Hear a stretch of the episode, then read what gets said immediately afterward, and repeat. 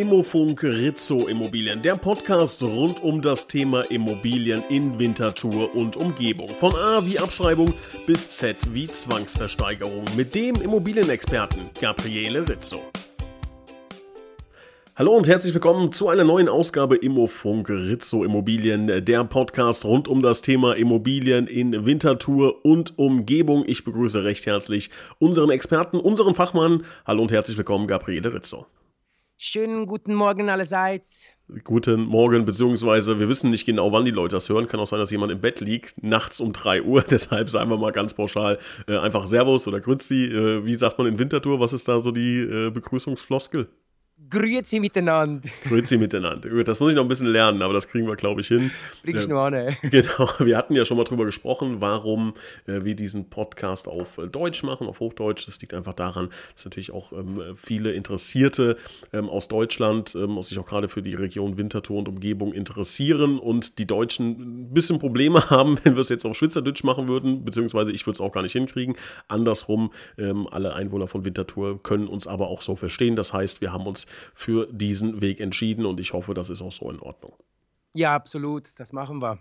Heutiges Thema, Herr Rizzo, ist Deal or No Deal. Gab es mal, glaube ich, eine schöne, schöne Fernsehsendung, die so hieß, äh, wo man dann äh, was ganz Tolles gewinnen konnte. Ähm, was ist hiermit gemeint? Es geht darum, ähm, dass ich ja bei einem Immobilienkauf, Verkauf immer eine Preisverhandlung habe. Sehr oft habe ich eine Preisverhandlung. Ähm, und da wollen wir mal so ein bisschen drüber sprechen, wie ich da ähm, ja das Maximum raushole, wie ich ähm, ja Werte ermittle. Also es geht alles immer so ein bisschen um das Thema Geld ähm, und äh, da wollen wir heute mal so ein bisschen Einblick äh, gewinnen, wie das Ganze ähm, ja, vonstatten geht beim Immobilienkauf und Verkauf. Und ähm, da ist natürlich erstmal ganz wichtig, die Ausgangslage zu kennen. Die Ausgangslage ist logischerweise der Wert. Ja? Also was ist eine Immobilie genau wert? Ähm, da gibt es viele Wege, wie man das Ganze machen kann. Mich würde mal interessieren, aus Ihrer jahrelangen Erfahrung, wie läuft sowas ab? Wie bestimmen Sie den Wert einer Immobilie? Ja, ähm, heutzutage wird hauptsächlich die, die hedonische Bewertung angewandt. Das ist nach der Vergleichswertmethode. Ähm, sämtliche Banken, Makler, Architekten heutzutage wählen diese Art von, von ähm, Bewertung aus. Da wird der Markt berücksichtigt, also da werden effektiv verkaufte Zahlen berücksichtigt. Da wird auch ähm, mit einbezogen die Lage, äh, aktueller Zustand, die Größe, Größe der, der Parzelle. Und dann wird das so berechnet und das wird nach dieser äh, Ver, ähm, Vergleichswertmethode äh, dann ähm, gemacht. Und wie oft würden Sie sagen, liegen die Leute daneben? Also wenn wir jetzt, ähm, wenn jetzt Leute zu Ihnen kommen und äh, darüber sprechen, Immobilie zu verkaufen, dann haben die ja meistens einen, einen Wert im Kopf. Wie unterscheidet der sich von dem Wert, den Sie ermitteln? Ganz unterschiedlich. Es gibt äh, Hauseigentümer oder Wohnungseigentümer, die, die rechnen das ziemlich realistisch und, und ähm, erkundigen sich auch ähm, über Werte von, von Immobilien. Äh, andere, die spekulieren da ein bisschen mehr, die versuchen da ein bisschen mehr äh, Geld zu erwirtschaften und, und da ist meistens dann äh, wichtig, dass man ihnen aufzeigen kann, wo dann der Wert effektiv ist. Also diese hedonischen Bewertungen, das ist eine, eine gute Methode, wo man schon einen, einen Wert ermitteln kann, aber da benötigt es natürlich auch äh, das Wissen äh, vom, vom, vom, vom Makler der sagen kann, dort ist es realistisch, dort ist es eher schwierig und ab diesem Preis wird es dann wahrscheinlich eher unwahrscheinlich, dass man diesen Preis erwirtschaften kann. Und da gibt es natürlich auch immer wieder Diskussionen, ähm, weil die, das Definieren des Preises, zu welchem Preis man auf den Markt gehen müsste, ähm, spielt eine sehr wichtige Rolle, dass man dann auch einen entsprechenden Rücklauf hat. Also man, man kann jedes Objekt unverkäuflich machen, wenn, wenn der Preis zu hoch angesetzt ist. Jetzt kommt bei dieser Bewertung, sagen wir mal, 700.000 ähm, Franken raus. Empfehlen Sie dann, oder mit welchem Preis würden Sie empfehlen, auf den Markt zu gehen? Sind das dann 700.000 oder sagen Sie, ja, wir starten mal bei 800 oder bei 750 und gucken mal, äh, was passiert, weil vielleicht ähm, finden wir jemanden, der auch 750.000 zahlt. Äh, wie wäre da so Ihr Vorgehen? Ja, das ist wirklich lageabhängig. Äh, Im Großraum Winterthur gibt es natürlich ganz unterschiedliche Lagen mit ganz unterschiedlichen Preisen. wenn wir eine Bewertung machen, eben diese hedonische Bewertung, dann kommt eine Zahl und dann weiß ich, okay, in dieser Lage ist dieser Preis realistisch, wo ich auch ausschreiben würde. Es gibt aber Lagen, wo man sagt, da wird man ganz bestimmt einen großen Rücklauf haben und da wird der Preis ähm, eher nach oben gehen. Das ist wirklich lageabhängig und das ist immer wieder ein schwieriger Punkt für den Eigentümer zu wissen, in welcher Lage befindet sich mein Objekt beziehungsweise wie groß ist äh, die Anfrage bei meinem Haus. Und das ist natürlich für den Laien, für den Eigentümer immer wieder schwierig herauszufinden äh, oder zu evaluieren, wo, wo soll ich am besten ansetzen mit dem Preis. Und wenn wir natürlich Pre eine Preisvorstellung äh, bekommen vom Eigentümer, den wir nicht sehen, dann, dann, dann geben wir unsere Empfehlung und er kann drüber sein, aber er kann zum Teil auch darunter sein. Gibt es denn so Fälle ähm, aus Ihrer Erfahrung, dass jemand sagt, na gut, meine, meine Immobilie ist jetzt, bleiben wir mal bei den 700.000 äh, Franken, ich stelle die jetzt mal für eine Million ein und wenn es fünf Jahre dauert, die zu verkaufen, dann habe ich diese Zeit auch und ähm, funktioniert sowas? Macht man sowas oder sagen Sie, das ähm, ist, ist keine gängige Praxis? Ist eine schlechte Strategie. Warum? Weil zum Beispiel im Großraum Winterthur gibt es sehr wenig Einfamilienhäuser im Verkauf. Sie müssen sich vorstellen, die Interessenten da draußen, die ernsthaft interessiert sind und etwas kaufen möchten, die sind wöchentlich zweimal im Netz und schauen sich diese Immobilien an. Und die, die rennen auch nicht gleich los und gehen jedes Objekt anschauen. Die machen ihre Vorabklärungen. Die gehen das Objekt von außen anschauen, machen Vorbesprechungen mit den Banken und die geben auch schon die ersten Feedbacks und sagen, schau mal, das Objekt an dieser Lage ist viel zu teuer. Dann bleiben Sie mal auf Warteposition und beobachten, wie sich diese Preise dann entwickeln bei diesem Objekt. Das kann man machen eine, eine kurze Zeit. Also wir reden da vielleicht, da kann man einen Markttest machen, vielleicht von drei Wochen. Aber wenn man das zu lange auf den Markt lässt, dann hat das der Hinterletzte gesehen. Und dann ist natürlich die, die Wahrscheinlichkeit sehr groß, dass die irgendwann mal kommen und dann sagen sie, schauen Sie, Herr Rizzo, wir haben das Objekt äh, beobachtet, sehen, Sie verkaufen es nicht, ich werde Ihnen ein Angebot machen und, und die sind dann meistens dann auch viel tiefer. Man verzögert den Verkauf ex, äh, extrem in die Länge und je länger ein Objekt auf dem Markt ist, umso mehr verliert es an Attraktivität und je mehr wird am Preis gedrückt. Darum ist es wirklich keine gute Strategie, zu hoch anzufangen und dann Salami-taktikmäßig damit den Preis langsam herunterzukommen. Das ist die unglückliche Situation, weil da wird wirklich dann verhandelt und eben das Objekt verliert immer mehr an, an Attraktivität. Niemand will es, niemand will es kaufen, also da muss ich da mit dem Preis äh, mächtig drücken, damit ich dann überhaupt bereit bin, das Objekt zu kaufen. Also das ist, das merken wir uns direkt, äh, liebe, liebe Zuhörer. Ähm, Gerade im Raum Wintertour, da gibt es ähm, ja potenzielle Käufer, die aber wirklich, das kann man glaube ich so sagen, dann schon keine Laien mehr sind, sondern äh, professionell den Markt scannen und lange, lange Zeit auf das richtige Objekt warten und auch eine gewisse Marktkenntnis einfach haben. Das heißt, da äh, so mit diesem Gedanken, jeden Morgen wacht ein Dummer auf, den kann ich jetzt hier ein bisschen äh, ja, überwert sozusagen meine Immobilie verkaufen, das äh, funktioniert nicht. Absolut, das würde ich nicht empfehlen. Wie Sie sagen, der Käufer, der wirklich bereit ist, etwas zu kaufen, der sucht circa eineinhalb bis zwei Jahren und der hat 25, 30 Objekte angeschaut. Der, der kennt den, Mark, äh, den Markt wesentlich besser als der Verkäufer und kann schon sehr gut abschätzen, wo der Preis etwas sein wird von diesem Objekt. Darum, ja, wie Sie sagen, äh, ein Dummer steht, man sagt immer mal auf, aber bei Immobilien ist das wahrscheinlich eh, eher schwieriger. Es gibt aber, aber es gibt effektiv Lagen, wo die Preise massiv über dem Marktwert äh, verkauft werden. Das erleben wir immer wieder. Diese Lagen sind auch bekannt und dann wissen wir auch, okay, da gehen wir wirklich ein bisschen höher im Preis rein, weil der Rücklauf wird so groß sein. Da, bei diesen äh, Hotspot-Lagen kann man das machen. Aber man muss auch wissen, wo sind diese Lagen und wo macht es Sinn und wo macht es keinen Sinn. Können Sie da mal gerade beispielshaft äh, ein, zwei Lagen nennen, wo das, wo das so wäre? Ja, zum Beispiel im, ähm, im Winterthur wäre zum Beispiel Wiesendangen. Da haben wir jetzt in den letzten halben Jahr etwa fünf Objekte im Verkauf gehabt. Das war der, der Wahnsinn, was da abgelaufen ist. Also die, die, die Interessenten haben sich da massiv überboten. Es gibt dann auch so Lagen wie Seutzach, äh, Neftenbach, Hettlingen, das sind so die Lagen, wo, wo sehr beliebt sind. Oder in der Altstadt Winterthur also im Zentrum 8400 Postleitzahl, das sind dann diese äh, Lagen, da gibt es ganz selten Objekte auf dem Markt und wenn da mal etwas kommt, dann, äh, dann, dann, dann, läuft, dann, dann läuft was, ja. Jetzt, jetzt haben Sie, Sie gerade gesagt, da muss ich kurz einhaken, die haben sich gegenseitig überboten. Ähm, wie kann ich mir das vorstellen? Also wenn ich jetzt sage, 700.000 Franken möchte ich haben und es kommt jemand und zahlt das, ähm, wäre das dann ein Beat-Verfahren? Wie, wie, was ist das genau? Was, also was, wie meinen Sie das mit, die haben sich überboten? Ja, genau. Also in den meisten Fällen haben die Eigentümer das Ziel, den bestmöglichen Preis zu erwirtschaften. Und das klären wir auch vorgängig ab. Wir fragen den Eigentümer, was ist Ihnen wichtig? Wenn Sie sagen, Ihnen ist wichtig, der absolute höchste Preis zu erwirtschaften, ja, dann arbeiten wir danach. Das heißt, wir werden das Objekt ausschreiben in allen Portalen. Unser, unser Netzwerk wird da mobilisiert. Sämtliche Interessenten, die wir in unserer Datenbank haben, werden informiert über dieses Objekt.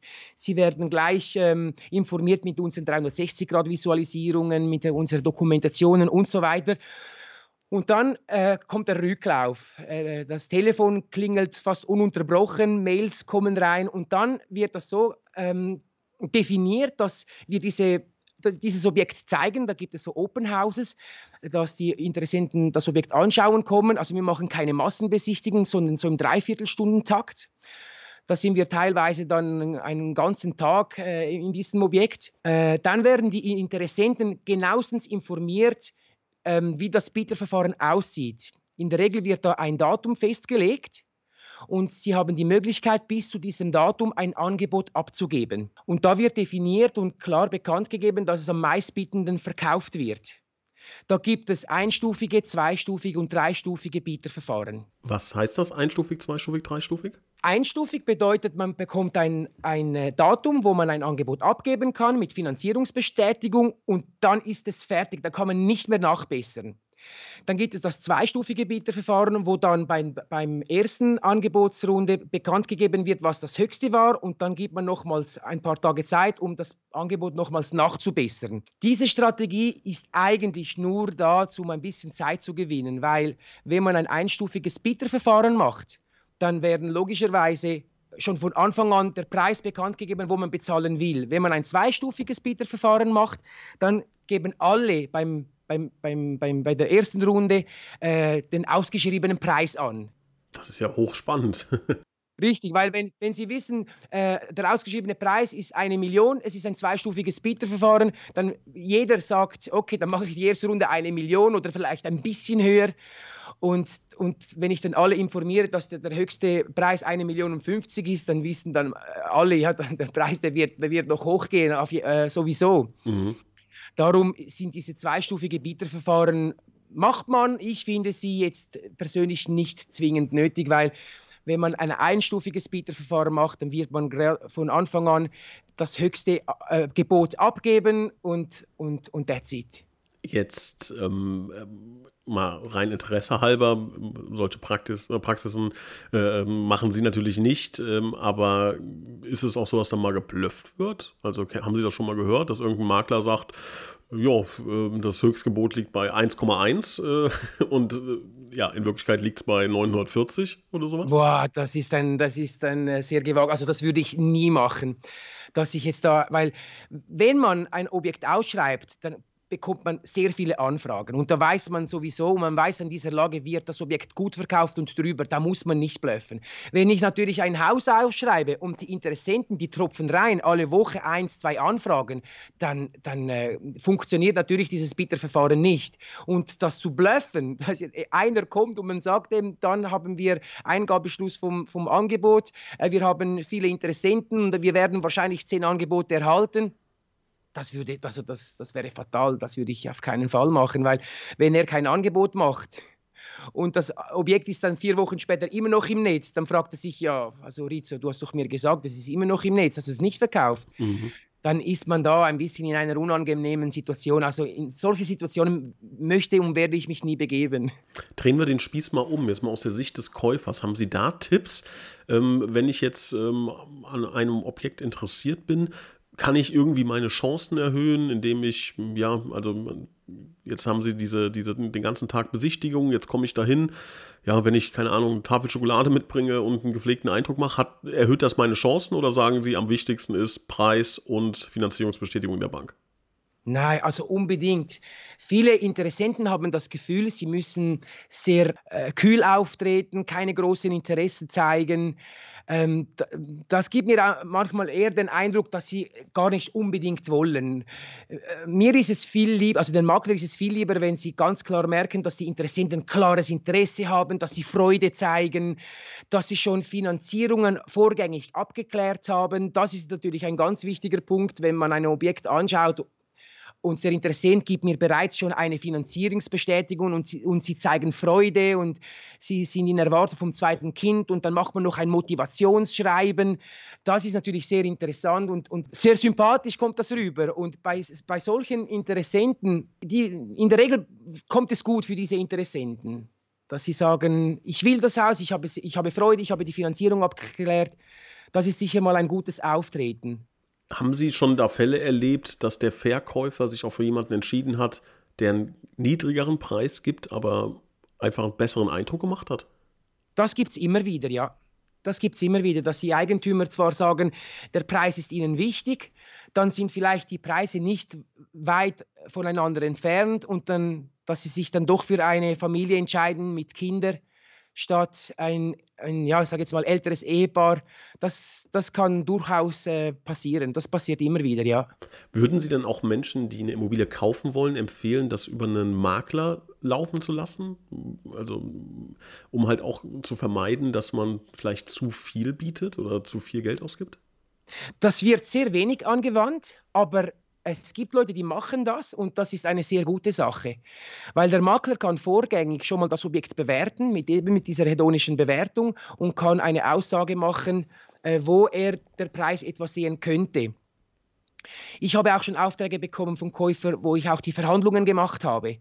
Und und in, in, sehr vielen Fällen hat er es dann auch äh, äh, erhalten. Jetzt reden wir immer von, von sehr positiven Beispielen. Also wirklich, äh, wir haben eine Immobilie, die Leute reißen sich darum und Bietverfahren und äh, äh, alle wollen die Immobilie haben. Jetzt gibt es aber mit Sicherheit natürlich auch Fälle, die ein bisschen schwieriger dann nachher ähm, sich am Markt präsentieren.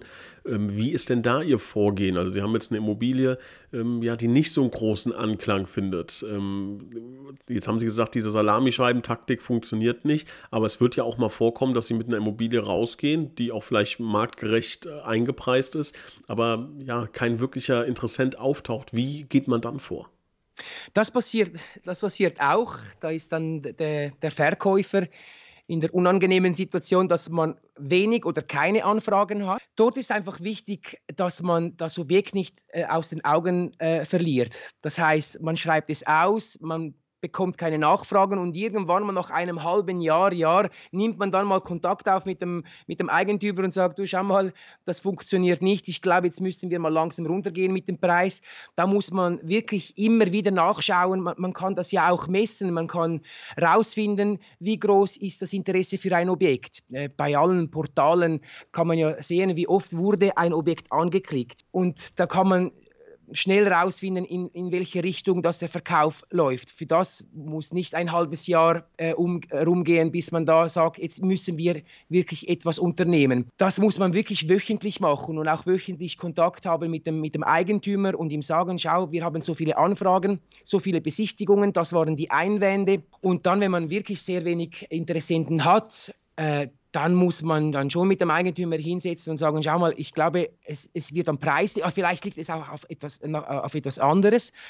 Es kann auch sein, dass ein Objekt ungepflegt daherkommt. Ähm, vielleicht sollte man ein paar wenige Arbeiten daran machen, aber eben es kann auch am Preis liegen und dann muss man dann die Maßnahmen möglichst früh dann äh, ergreifen und in die Wege leiten, um den Verkauf zu optimieren. Was sagen Sie, welchen, welche Zeit sollte man da auch einem Immobilienmakler geben? Also ich sag mal, in der, in der heutigen Zeit aus Amerika kennt man so ein bisschen dieses Hire and Fire. Ne? Also ich hole jetzt einen Immobilienmakler, der macht das, nach drei Monaten nichts passiert, alles klar, der nächste. Ähm, ist ja sehr unwahrscheinlich, dass es am Immobilienmakler tatsächlich liegt. Deshalb, ähm, wie lange läuft auch so, ein, so ein, äh, eine Zusammenarbeit mit einem Makler? Da gibt es ja dieses Alleinauftrag. Ähm, was würden Sie da empfehlen? Wie, wie sollte da die Zusammenarbeit laufen? Ja, also unbedingt würde ich einen Alleinauftrag am Makler geben, dass man nicht äh, mehrere Makler beauftragt. Wenn das Objekt drei, vier Mal äh, auf, den, auf den Portalen äh, erscheint, macht das keinen guten Eindruck. Das wird bei uns auch nicht angewandt. Also bei uns ist es ähm, normal, dass man einen Makler beauftragt und dann äh, schreibt man es aus und, und dann sieht man, wie es läuft. Aber wichtig ist einfach, dass man sich von Anfang an wirklich Zeit nimmt und einen Makler aussucht, wo man wirklich das Gefühl hat, hey, der, der legt sich ins Zeug, der, der, macht einen guten Job, die Dienstleistungen stimmen, dass man wirklich das Gefühl hat, das ist ein, Macher, der will das verkaufen und auch die entsprechenden Maßnahmen ergreift. Das ist sicher mal sehr wichtig. Und was natürlich sehr ähm, bedauerlich ist, wäre, wenn man einem Makler den Auftrag gibt, er kann es in drei, vier Monaten nicht verkaufen. Man kündigt den, den Auftrag und nimmt sich einen neuen Makler. Das realisiert der Markt auch. Dann sagen sie, okay, der Makler hat es nicht gekauft, jetzt probiert es mit jemand anderem zum gleichen Preis. Dann wissen sie, das wird wahrscheinlich am Preis gelegen haben und dann kommt wieder diese, diese Verhandlungen, die sehr unangenehm äh, sind. Also am besten ist schon, wenn man einen Makler ausgesucht hat, dann sollte man, wenn möglich, schon bei ihm bleiben, äh, bis es verkauft wird. Außer man, man sieht wirklich, er macht gar nichts mehr, er hat Versprech Versprechungen gemacht die er, die, und, und, nicht eingehalten. Und dann muss man natürlich schon äh, die Konsequenz ziehen und sagen, okay, dann habe ich wahrscheinlich den falschen Makler ausgesucht, ich muss dann nochmals über die Bücher gehen und einen, einen anderen Makler äh, aussuchen.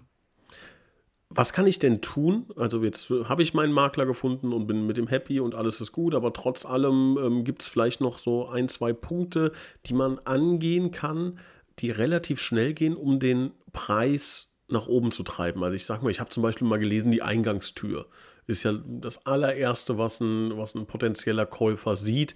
Ähm, oder der Garten, dass man sagt, okay, da investiere ich vielleicht nochmal äh, 500 Franken, um das mal äh, richtig auf Vordermann zu bringen. Äh, gibt, oder der Briefkasten, irgendwelche, also gibt es da irgendwie so Geheimtipps, von denen Sie sagen, ja, wenn man da äh, nochmal drüber geht, wenn man da was macht, das äh, führt häufig dazu, dass man einen höheren Preis erzielen kann. Ja, absolut. Also da kann man wirklich vieles optimieren und da haben wir auch, auch viel, äh, viele Erfahrungen äh, äh, gemacht mit Objekten, die zuerst mal ausgeschrieben wurden, wo das Objekt sich nicht in einem sehr guten Zustand präsentiert hat, die, die Präsentation mit Fotos und so weiter sehr, ähm, ja, nicht so nicht so optimal präsentiert wurde und dass man das dann optimiert hat und man hatte dann automatisch mehr Anfragen und einen guten Preis äh, erwirtschaften konnte. Also das, es gibt schon Sachen, die man optimieren kann bei einem Objekt, dass man es besser verkaufen kann, das auf jeden Fall. Es gibt äh, Objekte, äh, wo man sagt, sanfte Renovationen helfen. Es gibt aber auch wiederum Objekte, wo man sagt, Renovationen zu machen bringt nichts. Also es ist dann zu alt, dass man es einfach in einem gepflegten Zustand präsentiert. Also das sollte, glaube ich, Standard sein, ne? dass man auf jeden Fall äh, das Ganze ordentlich äh, zeigt und sauber und dass es so eine gewisse Wohlfühlatmosphäre. Ja, genau. Also bei jedem Objekt gilt dasselbe, was die, ähm, der Zustand bzw. Geruch ähm, geräumt, gepflegt daherkommt. Wenn der Makler kommt und es ist ein Haus, das nicht bewohnt ist, dass man genug früh reingeht, ein bisschen lüftet, vielleicht ein Duftspray noch verwendet. Ähm, das ist bei jedem Objekt gleich. Und dann gibt es Objekte, wo man Empfehlungen gibt, das würde ich noch optimieren, vielleicht Malerarbeiten oder gewisse Kleinigkeiten instand stellt. Bei, bei neueren Objekten macht das, kann das auch absolut Sinn machen, aber es ist nicht bei jedem Objekt gleich. Aber auch da ähm, würde dann natürlich ein passender Immobilienmakler äh, bei der Besichtigung sagen, ähm, an welchen Aspekten man da noch arbeiten kann und da ähm, ja auch mit Sicherheit wertvolle Tipps geben. Kommen wir nochmal ähm, zum, äh, zum Preis bzw. zur Preisverhandlung zurück. Ist es so, dass ein Immobilienmakler oder machen Sie das auch, dass Sie jedes Angebot weitergeben oder äh, hat ein Immobilienmakler auch die Vollmacht, schon direkt Nein zu sagen? Ja, also man hat ja schon Vorabklärung gemacht mit dem Eigentümer und man weiß, wo die Vorstellungen etwa sind. Wenn es Sinn macht, also wir, wir haben einen Preis abgemacht von 500.000 Franken, wir haben keine Anfragen und nach fünf Wochen, einen Monat, zwei Monate kommt ein Interessent und er macht ein Angebot von 480.000, dann gehe ich das natürlich mit dem Eigentümer anschauen und ich werde Ihnen dann auch mitteilen, wie, die, wie der Rücklauf war. Wir haben jetzt dieses Angebot. Meine Empfehlung gebe ich dann bekannt, würde ich es machen, würde ich es nicht machen. Aber wenn wir natürlich Angebot, ein, ein, ein Objekt für 500.000 Franken ausschreiben und wir haben sehr viele Anfragen, nach drei, vier Tagen kommt ein erstes Angebot für, für, für, für 450.000 Franken, dann werde ich ziemlich ähm, ja, schon mitteilen, dass das wahrscheinlich nicht funktioniert. Werde den Eigentümer natürlich schon über sämtliche eingegangene Angebote informieren, aber ich weiß dann genau, es, wird, es werden viel bessere Angebote reinkommen. Dann nehme ich diese Angebote einfach zur Kenntnis und weiß genau, ich muss da weitermachen, da werde ich, da werde ich sicher einen besseren Preis erwirtschaften. Dann nehmen Sie uns bitte noch einmal so zum Abschluss kurz an die Hand, mal so ein, so ein Beispiel einfach durchspielen. Ich habe jetzt eine Wohnung, eine Eigentumswohnung für, ich sage jetzt mal 500.000 Franken, äh, Wintertour und die ist ähm, recht schick und ich wir bekommen relativ viele Anfragen. Wie läuft das jetzt ab? Also Sie bekommen jetzt, ähm, weil ich Sie als Immobilienmakler beauftragt habe, bekommen Anrufe, bekommen E-Mails, Leute kommen vorbei. Ähm, wie läuft das? Wie sortieren Sie das? Ähm, welche Infos bekomme ich? Wann setzt man sich mit dem potenziellen Käufer zusammen? Wie ist denn da der genaue Ablauf? Eine ganz gute Frage. Wenn ein Interessent äh, sich bei uns meldet, dass er ein Objekt anschauen möchte, dann fragen wir ihn, ob er die, die detaillierte Dokumentation schon gesehen hat. Oder hat er diese 360-Grad-Visualisierung, diese virtuelle Begehung schon gemacht? Hat er die Grundrisspläne studiert? Wenn er bei diesen Punkten äh, Ja sagen kann, dann vereinbaren wir einen Besichtigungstermin. Wenn es mehrere Interessenten sind, dann suchen wir uns einen Nachmittag aus, wo man dann diese Interessenten so im Dreiviertelstundentakt das Objekt zeigt. Das vereinfacht einerseits mal für uns den Weg und für den Eigentümer, er muss die Wohnung nur einmal staubsaugen statt fünfmal dass wir das wirklich kompakt nehmen, dass man auch sieht, dass die äh, Käufer sehen, oh, die haben da so quasi ein Open House, äh, sie kommen, der andere geht und wenn sie gehen, kommt der nächste. Das gibt dann so ein bisschen auch den Verknappungsprinzip, das hilft beim Verkauf. Das, das ist so, wie wir das äh, handhaben. Und dann kommen die Angebote dann, also die Angebote sind da, die Leute haben das besichtigt, sagen dann, ja, alles klar, das ist der Preis, den ich zahlen würde. Dann sammelt man das und dann setzt man sich wahrscheinlich mit dem Verkäufer zusammen. Ja, genau. Dann bekommen Sie eben dieses, diesen Verkaufsablauf, wo Sie wissen, an welchem Datum müssen Sie das Angebot abgeben.